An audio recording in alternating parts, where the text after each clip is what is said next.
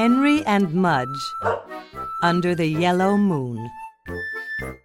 Story by Cynthia Rylant. Pictures by Suçie Stevenson.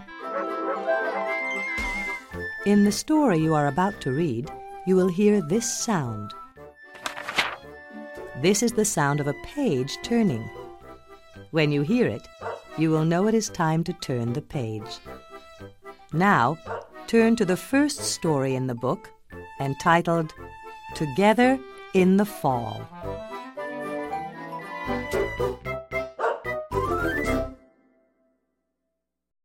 In the fall, Henry and his big dog Mudge took long walks in the woods.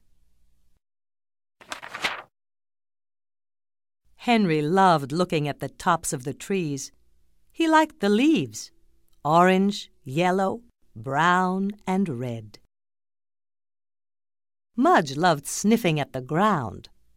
And he liked the leaves, too. He always ate a few.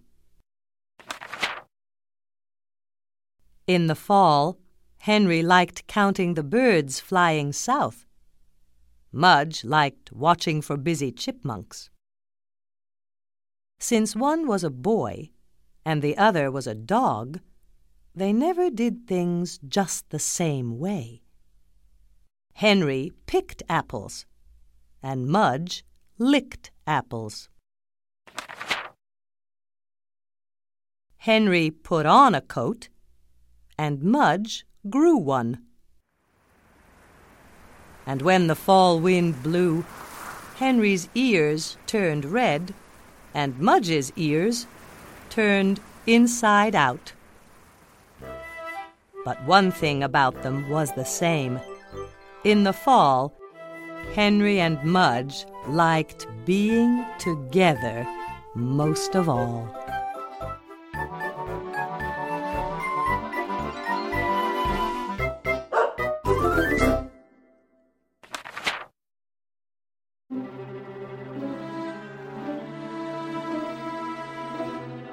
Under the Yellow Moon.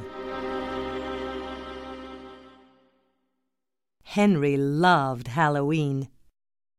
He loved to make jack o' lanterns. He loved to make paper bats. And most of all, he loved to dress up. But there was one thing about Halloween Henry did not like ghost stories. And Henry's mother loved to tell ghost stories. Every Halloween, she put on her witch's hat, lit candles, and told ghost stories. She thought Henry liked them because he told her he liked them. But really, he hated them. They scared him. He was afraid to tell her that. But this year, Henry had Mudge. Mudge would be with him. Henry would not be afraid of the ghost stories. So Halloween night, Henry's mother put on her hat and lit her candles. She invited Henry and Mudge and some of Henry's friends to listen to ghost stories. It was dark outside. A big yellow moon was in the sky. It was dark inside, except for the candles and one jack o' lantern. Henry got close to Mudge on the floor. Henry's mother began.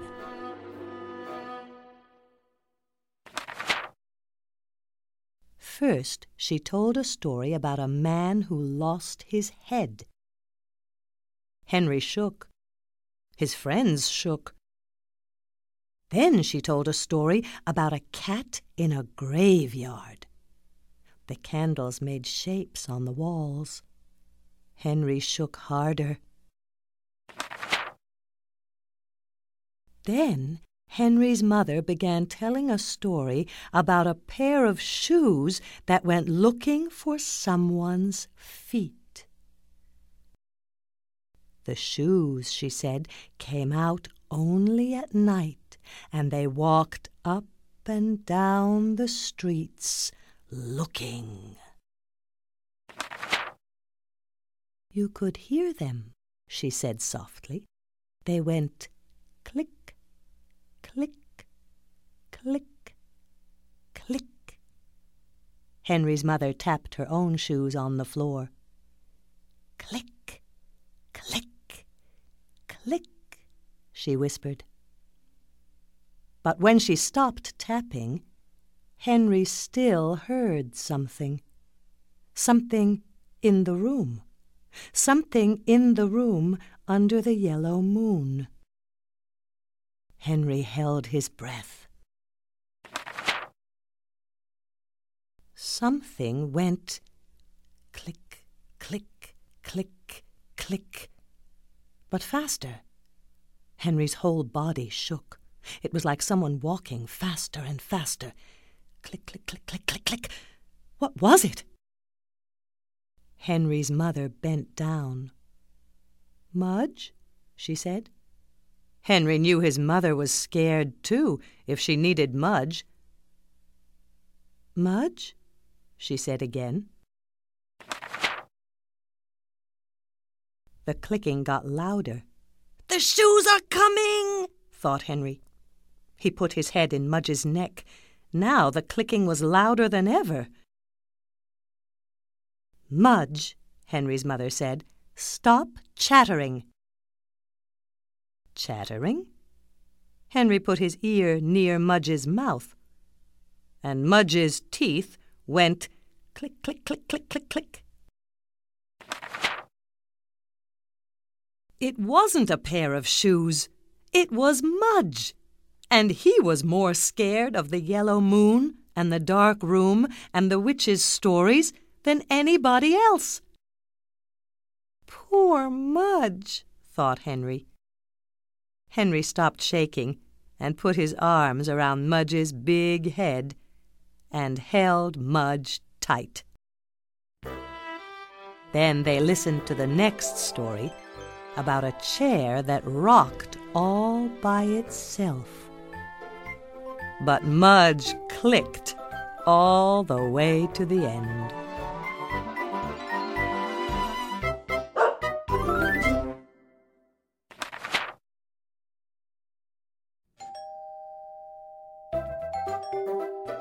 Thanksgiving Guest In November, Henry's Aunt Sally always came. She came one week before Thanksgiving. She left one week after Thanksgiving. That is why Henry did not like Thanksgiving. Because Henry did not like Aunt Sally. She talks too much, Henry thought. She eats too much, Henry thought. She hogs the TV, Henry thought. Henry wished Aunt Sally would stay home. Aunt Sally had not yet seen Henry's dog, Mudge. I bet she hates dogs, Henry thought.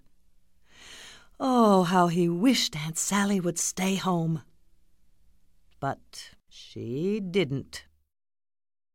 She came one week before Thanksgiving, right on time. Aunt Sally came into Henry's house. She was talking and talking and talking. She went right into the kitchen with Henry's father. Henry knew what Aunt Sally would be doing in the kitchen. Henry went in the backyard to find Mudge. At last, Henry thought that Aunt Sally must be finished talking and eating. So he went back inside with Mudge. They walked into the kitchen. Aunt Sally was still eating. Good grief! she yelled. Henry and Mudge stepped back. I knew she'd hate dogs, Henry thought. Aunt Sally looked at Mudge. Good grief, she said again. But then she took a cracker off her plate. She threw it to Mudge. Snap! Went Mudge's mouth, and the cracker was gone. Henry looked at Mudge. Henry looked at Aunt Sally. Great dog, Aunt Sally said. She put a cracker in her own mouth. Want one? she asked Henry. Sure, said Henry. He sat down with Aunt Sally. She still ate too much. She still talked too much. But all of her talk this time was about Mudge. And that was different. Aunt Sally talked about Mudge's sweet eyes. She talked about Mudge's strong chest. She talked about Mudge's soft fur. She talked about Mudge's good manners and she fed Mudge lots of crackers.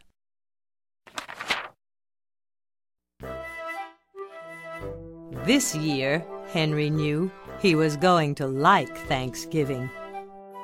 This year, Henry knew he really had something to be thankful for.